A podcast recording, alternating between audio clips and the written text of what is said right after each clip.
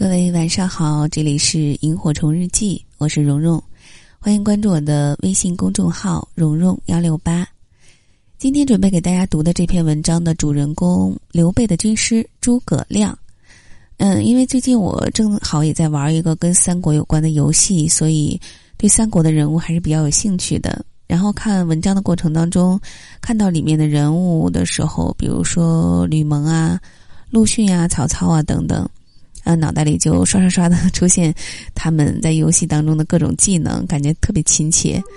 哎，好吧，扯远了，我们先来读这篇依然适用于如今职场的古代职场的故事。然后读完文章之后，我们再来随便聊一聊。这篇文章的名字叫《诸葛亮用人》，作者憨驼。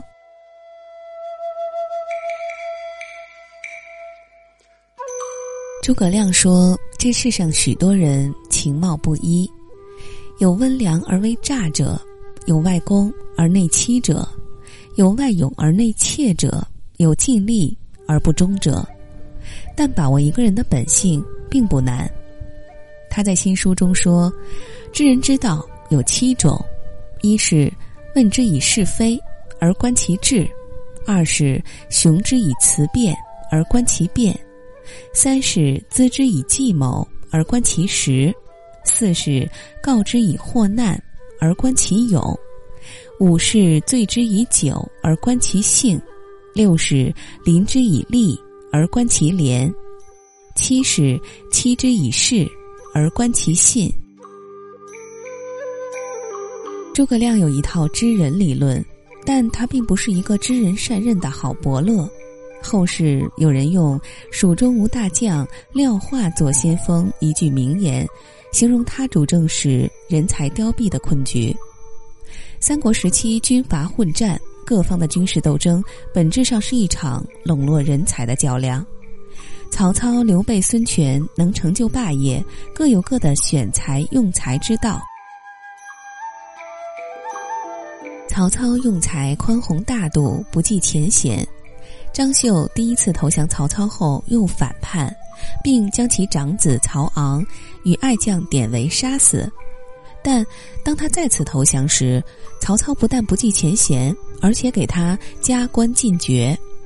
为求得关云长加入曹营，曹操身段极低，奉上美女良驹，还答应老关降汉不降曹等条件。关羽但有立功，曹操立即上书朝廷加封。直至封他为汉寿亭侯。刘备育才之力非凡，使关张二人一生追随。诸葛亮鞠躬尽瘁，死而后已。孙权用人不拘一格，纳鲁肃于凡品，拔吕蒙于行阵，任陆逊于未有远名时。赤壁之战是关乎东吴生死存亡的一场大战。孙权定下战略，放手让周瑜发挥才干，这才是王者风范。孔明有知人七法，但七项全能才敢用，选来选去，既选了些好人，如蒋琬、费祎等，品行没问题，做个好秘书、好管家，并无大碍。但要在乱世中统领一方、克敌制胜，就太难为他们了。选人难，让人与你同心更难。你看曹操、刘备、孙权这些创业者，时常与兄弟们喝酒谈心，交流感情。领导工作忙，对兄弟们的感情投资要占用大量时间，没有耐心，不肯用心，不用真心，人才岂肯用命？诸葛亮选用人才效果不佳，可能与他长期做军师有关。帮别人出谋划策是一回事儿，做主帅亲自操刀是另外一回事儿。是非经过不知难，加之他又是个谨慎的完美主义者，生怕出错。十万大军出征，军中杖法打多少军棍都要一一过问。这样的领导哪有时间与人才交流感情？小事儿管多了，大事儿必糊涂。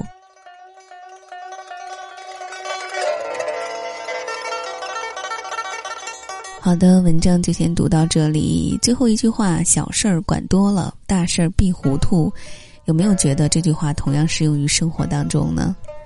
嗯，今天读到诸葛亮就多说两句哈。诸葛亮最耳熟能详的大概就是《空城计》了。但是前几天我听了一些嗯讲历史方面的音频，其中有一段说，《空城计》其实在历史上应该是不存在的。为什么呢？嗯，因为它很不合乎逻辑。比如说，嗯，当时司马懿担心，嗯，城里面有埋伏嘛，所以说，即使是大开着城门，也不敢轻举妄动的进去。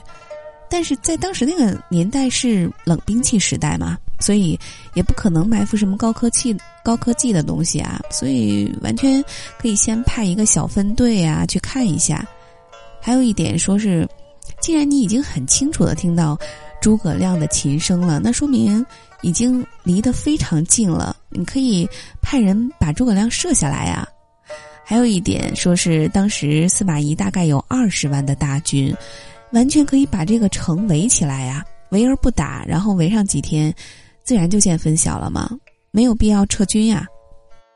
大家听完之后觉得有没有一些道理呢？然后之前我对这个《空城计》还是深信不疑的，尤其是看那个新三国电视剧里面讲这段的印象还特别深刻。但听了这些历史学家的讲解之后，我觉得好像还真是这个道理。然后我越听就越发现自己原来知道的，比如说草船借箭呀、借东风啊，还有那个周幽王的烽火戏诸侯等等，其实都是不存在的。我们今天就不延展说了，大家有兴趣的话可以去百度一下，或者听一下相关的音频。说到这儿，我忽然又想起来一件特别有意思的事儿，嗯，还是和诸葛亮的《空城计》有关。我开头说的就是最近玩的那个有关三国的游戏嘛，然后在我刚刚开始接触这个游戏的时候，因为当时不是很熟悉所有武将的技能，然后我记得我选的是我当时选的是刘备，在玩第一把的时候，那刘备在历史上是以仁德著称的呀，所以在游戏的技能里面，他也有一个叫仁德的技能，那他仁德的这个技能就是可以把任意张数的。嗯，牌分给队友或者是其他人。当时我的队友就是说刘备的队友是诸葛亮，嗯，他的技能是空城啊，诸葛亮。但是我当时真的是还不太了解清楚他的技能特点啊。然后作为刘备的我就一直在给他分牌，但其实呢，诸葛亮只有在手上没有牌的时候才是无敌的，才是最强大的时候。所以我们队很快就输了，因为我不了解这个武将的技能的情况下，最搞笑的是什么呢？就是因为我们那个游戏场当时是禁言的状态，是不可以聊天的嘛。然后我的那个队友，作为诸葛亮的那个队友，竟然加我好友。我当时很很奇怪啊，嗯，为什么要加我好友？没想到他就是专门加我好友，然后来骂我一顿。哎，我也觉得自己很坑队友，嗯，但是也明白了吧？嗯，无论是什么领域啊，知己知彼都很重要啊。嗯，无论对方是敌人还是友人，那之后在玩游戏的过程当中，其实也出现了大概两三次的类似的这种情况吧，都是 比较坑队友的状态，我就不说了，实在是太糟糕了。好吧，那我们今天的萤火虫日记就先聊到这里了，我们下期再见，晚安。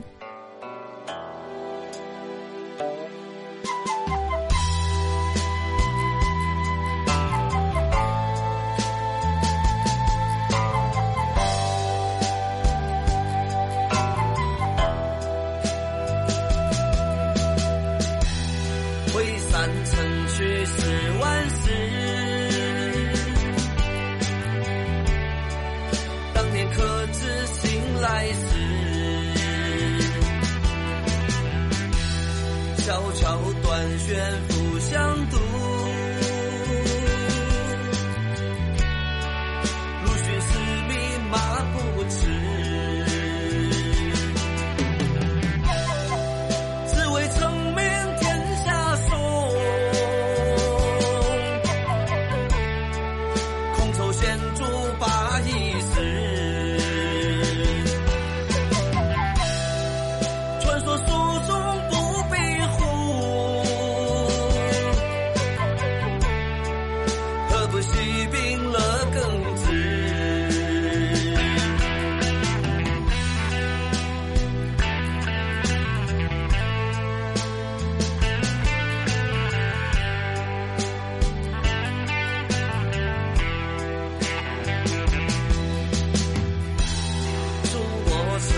生在世时